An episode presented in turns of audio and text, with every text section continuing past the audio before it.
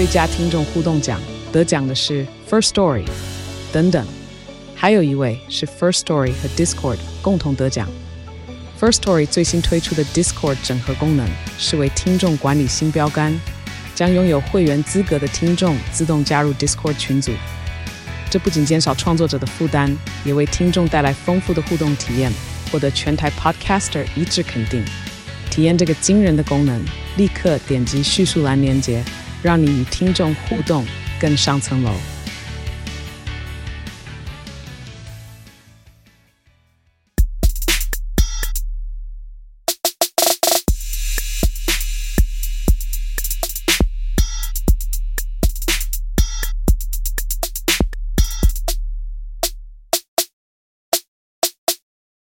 Hello，大家好，欢迎回到几位币圈千万交易员呢喃，我是主持人 Setos，在我旁边是千万交易员 Crypto。嗨，在这个节目，我们会谈论加密货币第一手时事议题、投资观点以及科普新知。如果想听的主题，欢迎在下方留言告诉我们哦。那我们今天要聊的这个主题是年化二十趴的套利方案。那今天要特别感谢我们的派，不是派王啊，我们要感谢我们的六 A 哥研究员哦。啊，你是说六 A 哥赞助我们这一集是不是？没错，他赞助我们这一集一个相当棒的熊市的二十趴套利方法。刚刚原本听起来应该要讲是我们另外一个爸爸派网爸爸吧？没错，派网爸爸。好，那派网爸爸这次没赞助，但六 A 哥赞助，他是赞助了什么？哎，这个我们待会就会好好来跟大家说一下。而且这个策略我们必须要跟大家强调，不是期限套利哦，可能是加密货币圈大家比较不为熟知，但其实股票圈大家都知道一个方法。没错，没错。但是在股票圈呢，通常这种机会都会被机器人给直接套利吃掉，所以一般散户可能都没有机会去做到这样子的套利策略。对，但是在币圈，因为我们都知道币圈是一个比较相对就是没有效率的市场，所以我们近期就是六一哥他发现说，哎，目前我们市场确实存在了这样的一个机会。但这次的机会其实不单只因为市场不效率啊，蛮多币是因为市场不效率，但我觉得是因为这次的东西是币圈里也蛮多的东西是。多空看法很分歧。举例来讲，我们这直接讲啊，标的就是以太币。那以太币因为有人会赌 POS 合并成功，有人会赌不成功，因为看法分歧的原因，才导致说你现在有办法做股票圈那种以前大部分人都想做的套利机会，但几乎做不到。但因为市场现在没有人有经验。以太币到底会不会合并成功嘛？所以才会有这么一个套利的机会出现。对，所以可以说这个机会可能它存在的期间通常比较短哦，所以是一个期间限定的一个策略了，才能年化二十趴。对，好，我们还是赶快切入了这个重点哦。我们一般来讲套利就是有两种嘛，一种叫做套资费，一种叫做套价差。那其实套资费这种东西只有加密货币圈才有的啊，传统这种可能股票投资人啊，或者是传统金融这些投资人，他们其实比较熟悉的是套价差这件事情。对，所以，我们今天接着下来跟大家介绍套价差这个到底要怎么套，怎么套可以获利，那怎么样套你才不会亏损呢？只要你的操作方法得宜呢，基本上是一个正期望值的低风险报酬策略啦。所以我们还是要先来简单说一下期限套利套利的策略嘛，就是它是套资费嘛。对，这个是因为币圈独有的啊，因为币圈有永续合约这种神奇的产品哦。那还是简单讲一下它的原理啊。期限套利就是你买入现货，那做空同单位的永续合约，达到盈亏互抵、正负对冲的效果。但是呢，我们可以赚到其中永续合约的资金费率。刚才听起来讲了很多很专业的行销名词，那基本上该有两个，一个就是资金费率，一个就是永续合约。这两个听起来，如果你是第一次听币圈的节目了，你可以想说这到底是什么？哎，你会有这疑惑，就像是讲很正常，因为股票圈没有这两个东西。那为什么币圈会有？大家可以先想一个基本的问题是这样，就是说今天最早期股票圈有所谓的现货嘛，现货就是你要买的那个股票或者是某个债券，就是你如果买到或买玉米啊、小麦啊、黄金那些都算，就是一个现货。但后来大家也都知道，就算你没操作过，但是在股票市场会有另外一个东西，相对于现货就叫做期货。期货是什么意思？约定期限的现货，跟你约定一个到期日。你为了避免说，哎，未来你觉得说这个还会哪个国家发生战争，然后天然气或某个石油在暴涨，所以你先跟产出这些东西的供给的人约定说，我未来几个月后我要拿以某个价格来跟你买。那这个就是约定一个未来的商品叫期货。这个就是大家目前在股票圈熟知的。哎，我举一个这种生活化案例哦。之前看过有一个蛮有趣的讨论啊，这个是 PTT 上有人的一个疑问啊。他说：“现在蛋价这么贵，难道那些火锅店他们都不会破产吗？”然后他就在算说我吃几颗蛋，我是不是又回本了？后来呢，有人就澄清他的疑问哦，火锅店也没那么笨，他们都会先去跟蛋商去签契约，约定未来我们蛋价就是多少钱。所以他们早就成本都控制住了啦，就是不用你来担心。好，所以我觉得先拿这个蛋来跟大家直接举我们的所谓的传统的价差套利，就是我们今天要讲的主角原理，先在这边讲清楚，后面再讲说这个操作怎么做。那以这个案例来讲说，如果你今天有办法找到一个蛋商，你跟他约定一颗蛋，你现在就是用三块钱跟他买，对。所以就说你在未来的某一个时间点，你会可以拿到用三块钱成本拿到一颗蛋，但是现在有很多的人都跟你说，哎，现在一颗蛋是六元，你发现市场上都是六元，然后你感觉这段到约定到期日的那段时间，只有你有办法买到这颗三块钱成本的蛋，其他人还是在六块以上，这时候你会做什么事？想尽办法跟那个能卖三块钱的蛋的厂商说，你有多少就供给我多少，我只要想办法把钱筹出来，能跟你承诺付这些合约的钱，也就是说我们所谓的保证金，我能未来付出这些货品的钱的话。我就可以跟你先用三块钱拿到这些蛋，然后我再无论是现在卖六块，还是到未来那天到再卖六块都可以，反正我每颗蛋就是赚三块，这就是所谓的价差套利。好，这也是我们今天六 A 哥说的股票圈很常见，但都会被机器人发现的商品。因为大家现在都听得懂那个逻辑嘛，就是重点是我要有能力发现谁可以给我三块钱的蛋，未来在市场一颗卖六块的时候，但是机器人会比你提早发现，机器人在全世界不断的在扫各个市场哪里有定价错误，他就把它先做这样子操作。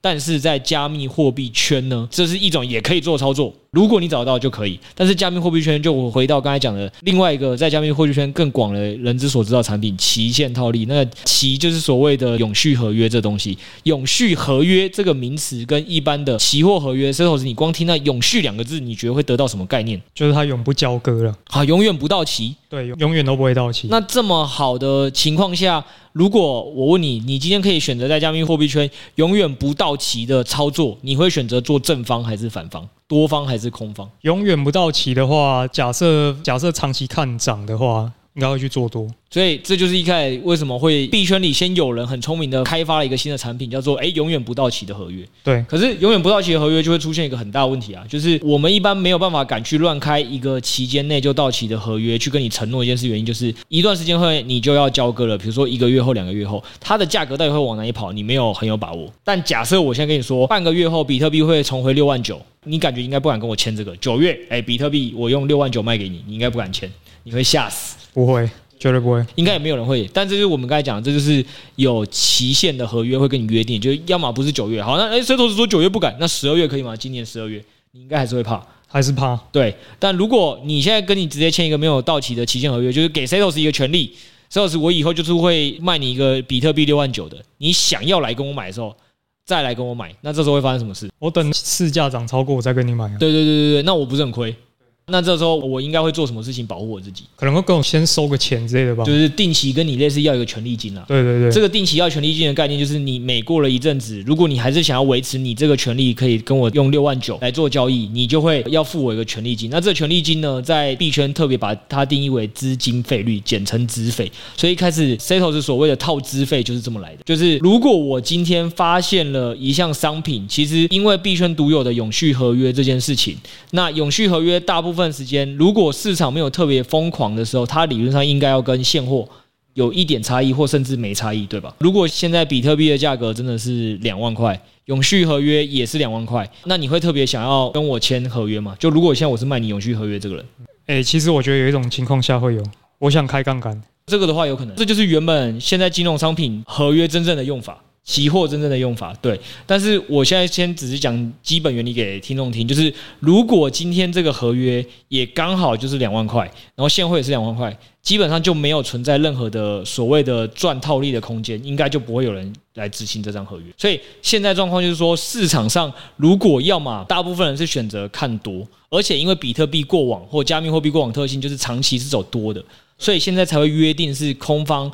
跟多方如果势均力敌的情况下，通常做空的人他比较亏。那做空的人比较亏，那你做多的人为了想要赚这个永远不到期，你只要有办法付掉这资金费率，付掉这权利金，你就有一天可以赚到这个价差的权利。所以你就是基本上都是由多方承做方要付资金费率给做空的人。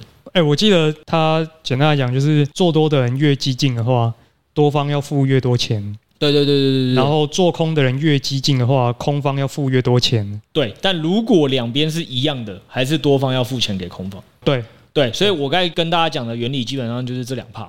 第一 part 就是因为币圈诞生了一个很特别的商品是没有到期日的，你要有这个好处，你就想象成是你跟人家签合约，但你多要了一个好处，就是我要永远不到期，因为你感觉你自己永远就不会输。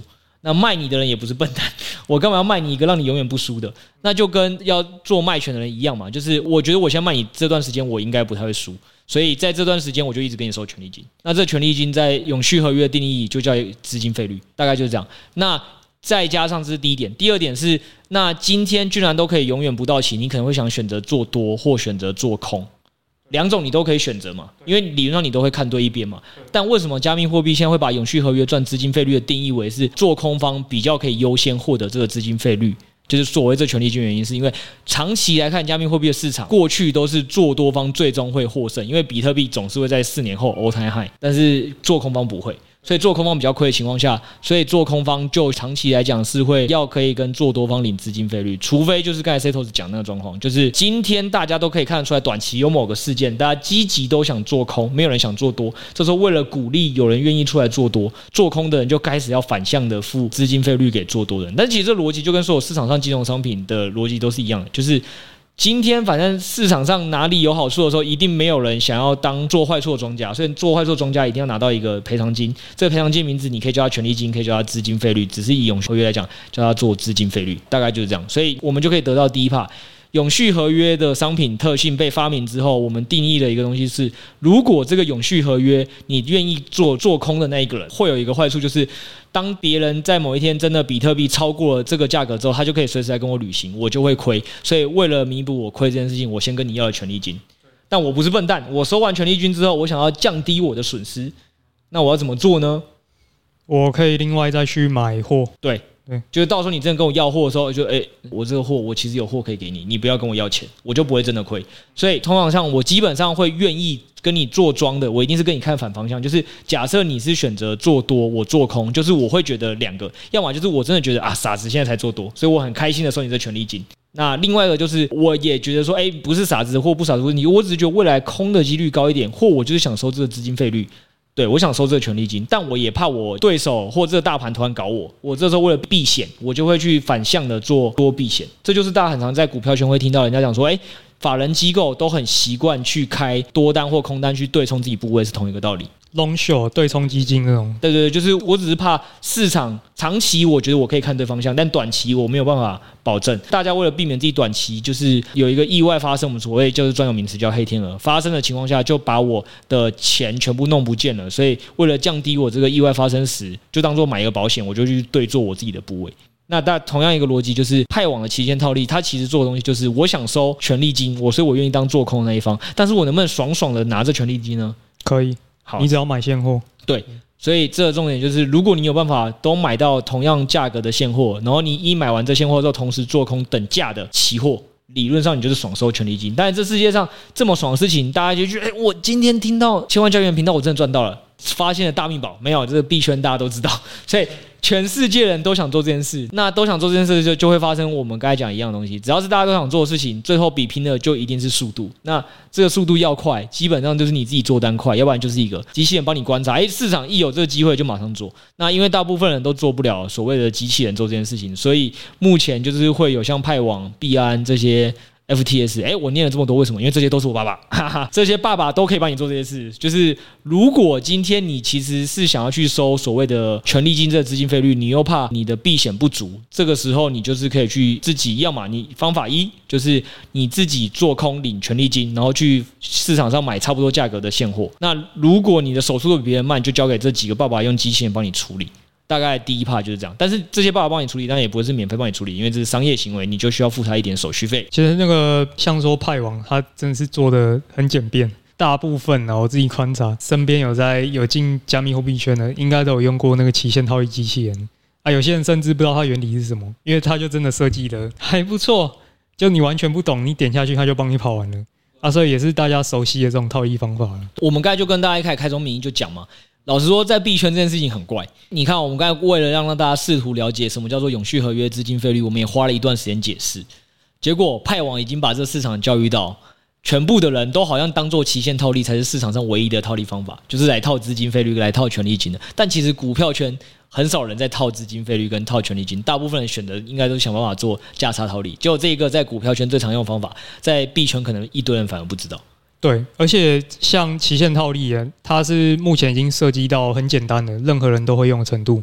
哦，但是像基差套利，你可能需要具备一点知识，才有办法操纵的得当。这就是我们待会要跟大家再继续进一步解释。不过讲到期限套利，我还是得老实跟大家讲说，期限套利它一定还是有它的风险在，因为大家都可以想象一件事情是，全部人一定都想赚资金费率，赚这权利金，然后又想要卖现货价格是刚好一比一的。嘿，如果真的每个人都可以做到这件事情的话，那全部人都做这个就好了。所以实际上，大部分人实际上会做的事情是，诶，如果我预估我权利金每小时可以收十块。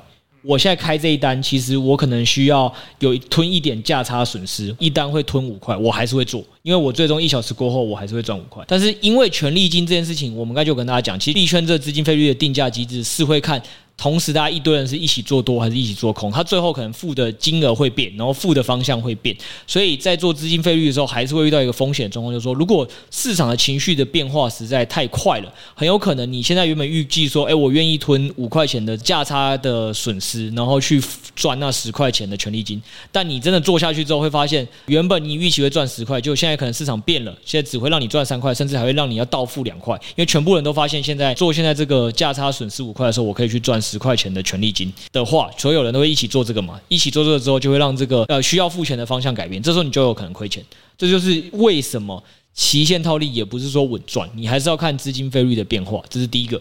然后第二个也是大家可以想象一个逻辑，就是到底是市场乐观的时候，大家会比较愿意就是忍受价差比较大，或者是愿意付比较多的权利金。的情况多，还是市场偏熊的时候，会比较愿意付比较高的权利金也好，或者是愿意承受比较大的价差的价格去开仓。理论上应该都是牛的时候比较愿意扛。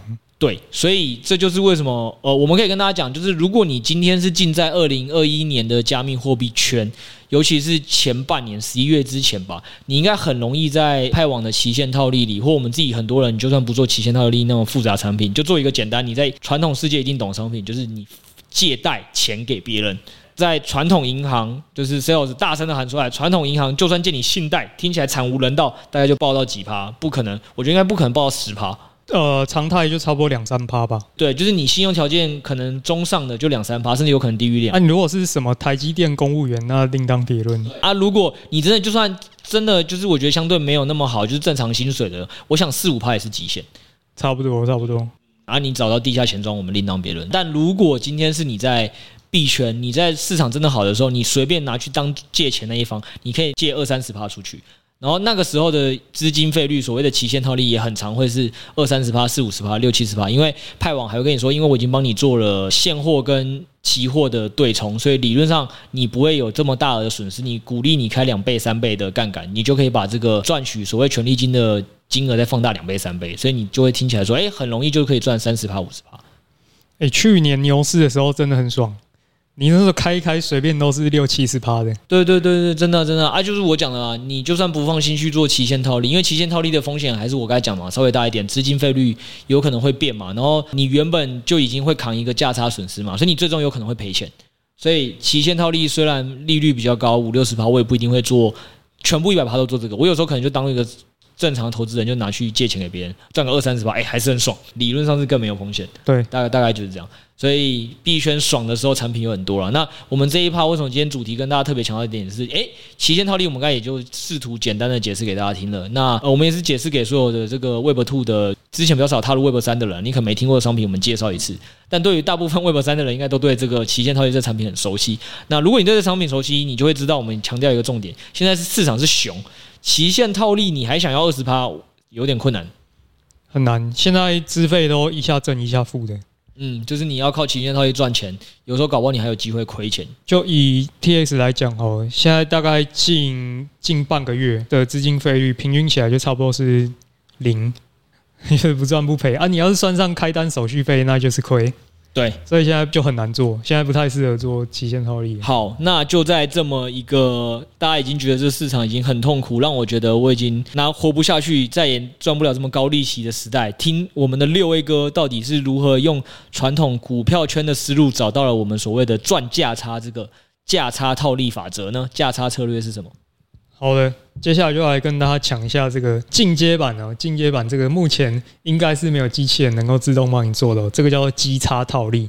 好，那因为我们前面讲到这个叫做套资费嘛，那我们基差套利要套的是什么？我们要来套价差。那原因是这样的，如果大家最近有在观察这些以太币的它的这种合约的话。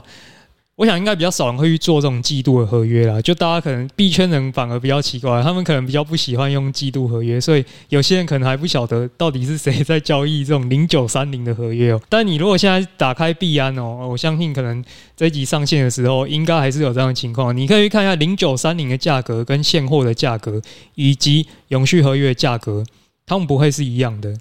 诶，那哪一个高，哪一个低呢？哦，大家现在可以看一下哦。嗯，然后这边就跟大家强调一个重点哦，就是我们讲传统市场里，你很难想象一颗鸡蛋在不同市场会卖不同价格，但是在币圈把它搞更复杂哦。一个同样的一个加密货币，它可能会有三种报价，它可能有现货报价、季度报价、永续合约报价。然后过去因为派网实在把市场教育太好，大家都比较会关注现货报价跟永续合约报价，顺便观察自己有没有机会赚资金费率。就如果两个很近，那我就来做赚资金费率这东西。对。但是大家很少打开你刚才讲的季度合约。对，好，我们也跟大家铺陈这么久了，你现在可以公布答案了。大家现在应该看到画面是什么？好，通常你的现货跟永续合约的价格应该是差不多的哦。但是目前呢，目前零九三零那个季度合约价格应该是比较低的。这个是以太币哦，不是每个币都是哦。我们今天讲的是以太币哦。对对对对，有一些，哎，我记得有些小币也有，但是因为我们啊那个有点远，那个因为还会有流动性的问题。所以目前来讲，比较适合做算是以太币啊。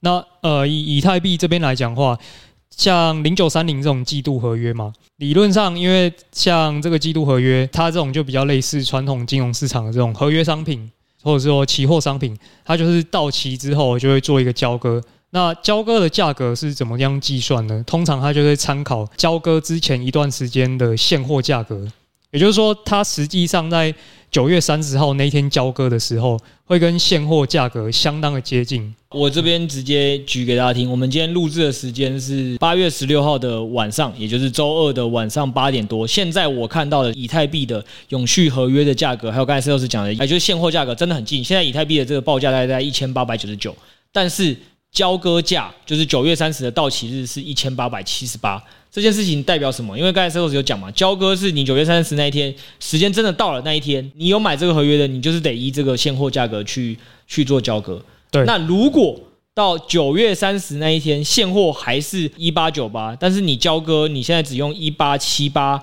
来买，你不就赚了？对，对，就赚二十块。对对对对对，所以基本上我们在讲的所谓的赚价差，就在只赚这个。当然也没有大家想象的这么这么 easy 啊，不然我们就直接去。买一个季度合约就好了吗？就是对我，我觉得应该说可以先从一件事情可以了解，就是你刚才讲的，你跟大家介绍季度合约的交割的逻辑，它确实是看那一阵子的现货，没错。对，所以老实说，你以后都可以去观察某个季度合约到底跟现在现货价格有没有落差。对，理论上有落差的话，应该在这个机制底下，最终就是应该收敛。所以最简单的一种做法，应该说就是，要么你也可以去做现货跟交割合约的这种一多一空的方法，你也一定可以赚钱。对，对吧？就是当您借的时候要付一点这个利率了，但通常是 cover 得掉的。应该这样讲，能 cover 得掉你就可以做，代表这有套利机会。你如果 cover 不掉，你就不要做。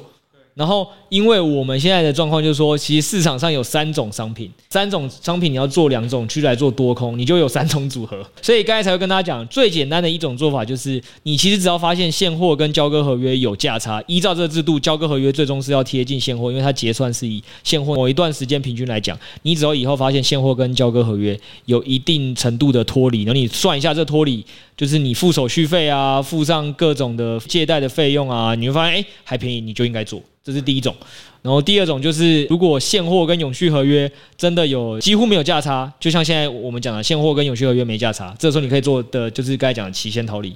对，这时候如果永续的资金费用还是可以让你赚的，你就应该做。对，你就可以赚期限逃离。对，好，我们现在要交完第三种了，就是如果现在是交割合约跟永续合约会有价差，这时候就可以做我们这次讲的策略。对，这就可以做我们这个基差套利，大原则都一样。我们要赚价差的话，一定是去空贵的那个，多便宜的那个。空就是卖，对对对，所以就是大家最常讲一句话：你要赚钱很简单，买低卖高。对，我们就是买低卖高，就这么简单。所以你只要以后看到一个商品三个价格，你就一看一下，哎，三个价格有一个特别低，哎，你现在就想，那你要去卖另外两个哪个特别高的？对对吧？就这么简单。但是你刚才有讲嘛，事情不是我们想象中的这么美丽嘛？因为通常来讲，一个商品不应该三个价格会不一样。对，当下不一样，但是像零九三零，它未来一定会改变吗？它一定会越来越收，越来越靠拢现货的价格。对，然后而且你现在发现的东西，很有可能你下面要做的时候，机器人就帮你做掉。一般正常是这样。那但我们这次能做的原因，就其实很简单，就我们刚才最前面跟大家讲了，没有人能确定以太币二点零合并会不会成功。对，所以以零九三零的价格比现在永续合约价格来得低，可以想象成一件事情，就是大家会觉得零九三零那一天的以太币价格短期来讲没那么乐观。就九月三十快到了嘛？对，就是有可能是 imply 这件事情，或者是可能有人为了避险的原因特别去做空它避险。避险就我们刚才讲的是，他其实已经先买了，他可能有了现货，他看好以太坊的合并。但是他又很怕到时候真的合并失败，所以他要怎么做呢？很简单，他现在有两个选择嘛。因为我们现在讲一个商品在加密货币圈有三种，他到底要卖永续还是要卖交割？他发现卖交割的合约比较便宜耶，所以我就卖交割的合约，我就可以避险了。所以大部分的人就会继续卖交割的合约。那越来越多人卖交割的合约，你可以想象成供需法则嘛，供给越来越多，但需求如果比较少，大家都喜欢需求拿现货，会发生什么事？交割合约价格就会越来越低，也就是为什么这一次会出现交割合约跟永续合约还有现货可以差二十几点的一个原因，差不多原理就是这样。那基本上就是因为差这二十点的关系，那我们预期说在未来二十点应该缩小到趋近于零，也就是说我们从当下到九月三十号那一段期间，大概可以赚到这二十块的价差。哦，那简单算起来的话，假设我们这边去开五倍杠杆的话，就是。年化二十趴的获利，所以这也就是为什么今天标题会说这个年化二十趴的原因啦。那敢开杠杆，当然不是说因为我们就疯狗，我们就喜欢 开杠杆，哦，不是，是因为我们预期在这种情况下开杠杆是可以适度的放大获利，但我们承担的风险是相对不会那么高的，是可以接受的范围哦，所以我们才会选择去做杠杆这个动作。为什么用杠杆这件事情不会让我们的风险特别高？好，有一种情况就是你可以去做多这个季度合约嘛，那做空永续或者是你借现货来卖，我都一样，反正到最终他们都会收敛，然后我们可以赚到那个价差嘛。在这种情况下，因为加密货币，尤其是像以太币这种大币啊，一定会有机器人持续去套利，持续套利，所以这个价差也不太可能去扩大到说很夸张的情形。就是虽然我们刚刚提到有三种商品，但是其实可以预期说，他们虽然偶尔会有波动，但价差都是不会大到太夸张的。啊，不然如果是单边插针插到很夸张那种，当然是有可能会爆。基本上大家可以想象嘛，就与刚才 C 老师举例的五倍，正常来讲，你可以想开五倍合约，什么时候就是你的证券户会说你违约？基本上就是涨幅超过二十趴的时候，五乘二十等于一百嘛。所以这个时候他就会说：“哎，你违约了。”也就是说，C 老师刚才跟大家讲逻辑就是，只要你做的商品它的相对价差不会超过二十趴，你要做五倍就没有问题。但其实这件事情就是 C 老师刚才点到了一个重点。为什么？大家可能刚才都会想到一个哦，就如果你够机灵，你现在没想到就是哎，没关系，听我现在跟你讲，明明我现在就有三个商品，你跟我说永续跟现货两个都比较高，季度合约是最低的。那我可以卖高的选项，我有两个，呃，买低的选择只有一个。对，为什么我不去卖现货，我要去做卖永续？因为永续，假设你是正资费的情况下，你多赚一份资费，就是你还可以赚权利金。然后以目前来讲，呃，六 A 那时候发现的时候，老实说，FTS 的权利金资费是一下正一下负。所以有机会还会赚到权利金，然后以币安来看，那时候权利金都还是稍微正。我们也不知道在我们 FB 发完以及我们这集 Podcast 在上架，更多人听到之后还会不会啦。但起码在我们那时候发现的时候，你是还有机会再赚权利金，也就是说你还赚的不一定是年化二十趴，这是第一趴。然后第二趴点就是要讲的是，大部分你的交易所会出现一个状况，合约跟现货是帮你分开的。所以刚刚 Setos 讲的是，如果你单纯只是卖高，你选择是卖现货。你买低是做季度，你就会发生一个问题。如果季度单方面你是做多嘛，所以它如果下跌二十趴，以太币你不要说没有机会下跌二十趴哦，你的合约就爆仓了。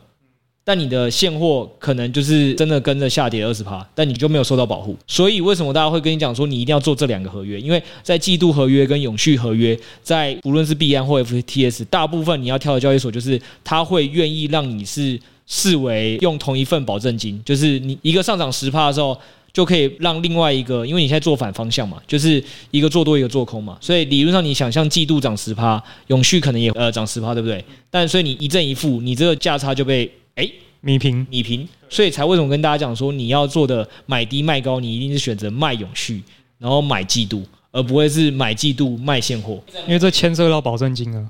嗯，就是他刚才讲的会不会爆仓问题？对，就是以这个理论来讲啦，我们讲五倍也保守了，因为实际上来讲，我们知道很多人做到八倍到十倍。呃，更疯狗可以，对，就是他的概念就这样觉得嘛。反正理论上你就算是十倍，因为刚才讲那永续跟季度现在就是才差一趴，那理论上他觉得说这个波动在瞬间拉大，有一方跟不上，他做十倍也要拉超过十趴，他不觉得续合约跟季度合约可以差这么多，就应该不太可能啊。靠，要是现在什么价差超大，什么以太币现货两千，然后零九三零你跟我说两百。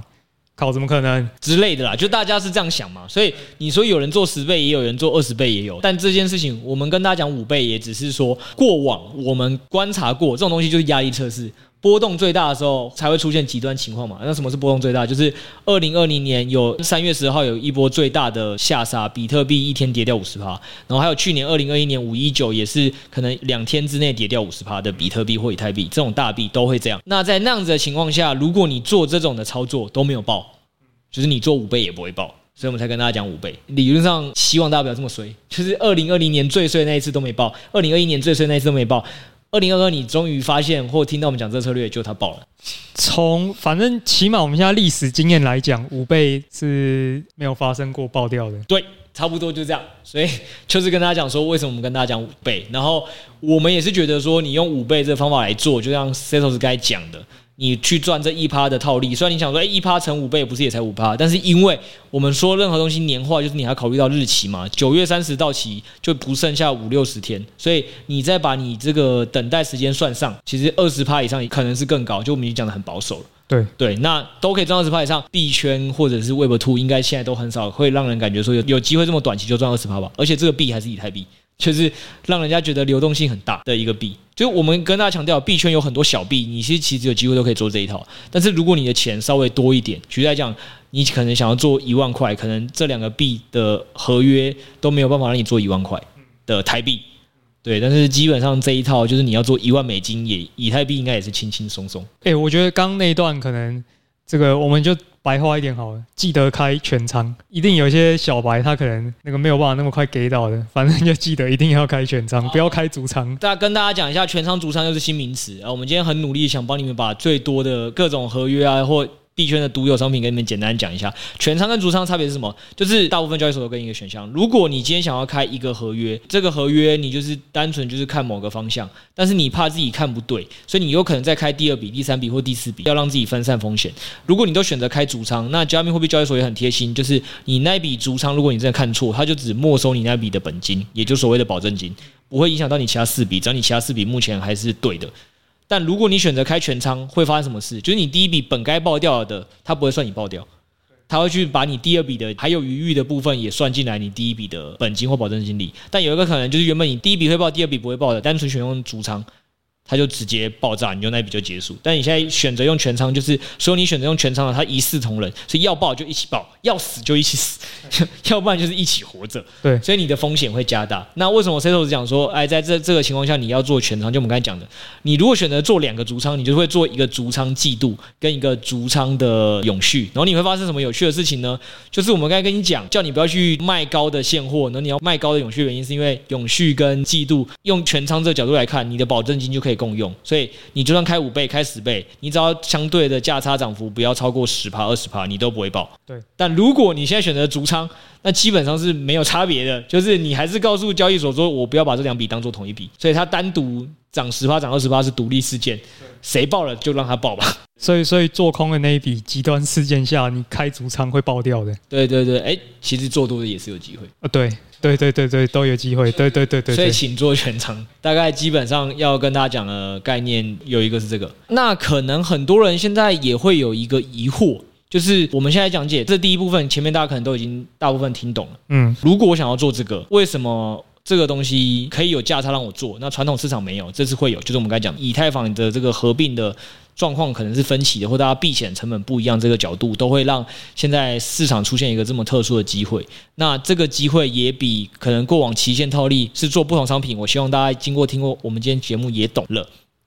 大概这样，然后第三个就是你们要注意的事项，刚才也跟大家讲，千万不要分两个账户或两个交易所做，就你也不要说，哎，我刚好币安有一笔钱，FTS 有一笔钱，所以我一个选择做空，一个选择做多，哇，那就拜拜了。对对对，然后或者是有些交易所很贴心，就是像 FTS，它会给你子账户一、子账户二、子账户三，你也全部子账户一选择做多，子账户二选择做空，都一样。但我建议，如果是用 FTS 的，就是。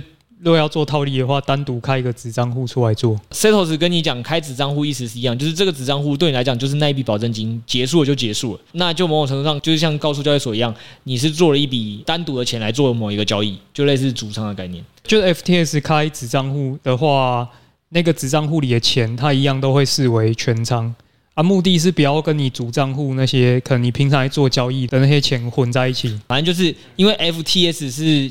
不像币安或其他交易所，它是一开始就可以让你在做合约的时候选足仓还是全仓的啦。就是 FTS 的这个交易所，它比较特别，你只要放在同一个账户的，它全部视为全仓。对，你要怎么做足仓这个功能呢？就是你要把钱分到。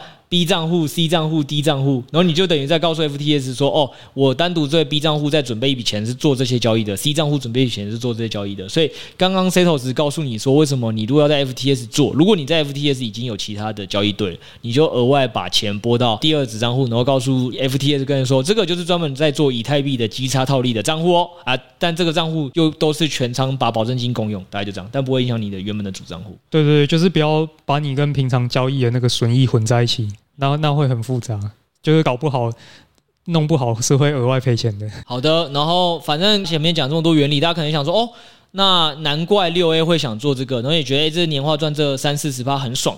如果你已经做了几天，而且你当初都听得懂，你可能现在会发生一个小问题，而这小问题让你可能也会很困惑，对吧？这个小问题是什么呢？这个小问题就是啊，为什么我现在不但没有赚钱，我现在好像在亏钱？其实从我做到今天，也都是还没赚钱的，但我还是继续开车。对，就是我们这边就是要跟大家讲一下，就是怕如果你前段这一段原理听完，你以为自己懂了，但你现在想不通为什么你现在在亏钱，然后你很纳闷，觉得自己是不是做错方向。我们在这边简单跟你讲一下，就是我们刚才在讲的东西是什么？我们试图要赚价差收敛的钱，对吧？对。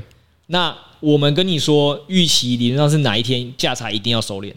零九三零，九月三十号。对，好，那今天到底是几号？前八月十六号。所以是不是还有四十几天？对。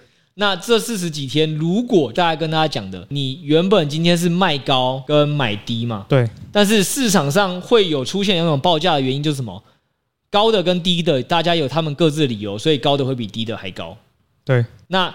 这个高的难道不能更高吗？就是虽然你先选择卖高买低，但是搞不好市场对那个高的有更高期待的高啊。就是你做完之后，很快市场要把那个高的推到更高，把跟低的价格拖得更远，你就可能会看起来你现在账面上有亏损。就像你讲的，我从那一天做到现在，已经过了大概也三四天了吧，我每天都在亏损。但我就是心一点都不慌，为什么呢？因为我很了解这个原理，九月三十号那一天才会收敛。喂，你说因为有本多终胜哦，我们才不输出这种错误的观念给大家。这我们之后有机会再讲，本多终胜是一个错误的投资观念。真的吗？是，下一集我们做一个本多终胜的谣言破解。好好的，期待本多大大跟我们解释一下。好好好，那我现在讲回来，我现在要讲回来，重点只是说，所以在零九三零没到之前。有可能短期扛亏损对我来讲是没差的。哦，你的意思是说价差有可能会扩大？对，短期扩大我都觉得我可以接受，所以我可能短期内还要承受一些浮动的亏损。对，但到零九三零那一天，你理论上正义不是不到，只是迟到或者它尚未到而已。到九月三十那一天，理论上你就会赚到你一开始开的这个价差，他们两个价格会回到一致，你就会赚那个钱。那如果会不会有什么极端事件？那反正他们就是没有收敛呢，到那天他就是不收敛了。哦，我跟你讲，如果真发生这种事，恭喜你兄弟，你这次走的是大运啊！大运，你会赚更多钱。听起来像诈骗集团。诶，就是真的会赚更多钱，可以用很实际的案例讲解给你听。就是你为什么可以比现在赚？假设你现在只是赚这个价差的一趴，嗯，你如果在那种方法上，你赚的可能不止一趴，不止一趴，有方法可以赚不止一趴。怎么赚？但我现在看时间有点长了，不如这个我们就直接，因为这也有点可能要更复杂一点，我怕大家今天已经听太多概念了，所以我们这个东西就留在这，然后我们直接再制作一个说明，就是说，哎，价差不收敛，大家可以基本上想象逻辑就这样嘛，只有两个，就是原本你期待的这个买低跟卖高的。A 跟 B 最后都要等价，但有可能现在 B 要么就是比 A 高，也叫所谓的不等价，就是没有收敛，或 B 又比 A 低，这也是不收敛。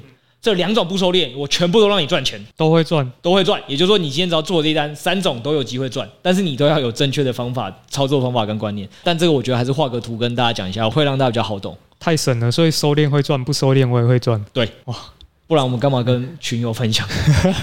好啦，但这个就一样吧。我想要不然一样，就是听众就在我们这个五星好评底下留言，或者是呃私讯我们 FB，要不然就是进我们 DC 来看我们直接 PO，哎，这东西要怎么做的一个操作，我们会给大家一个精美的图。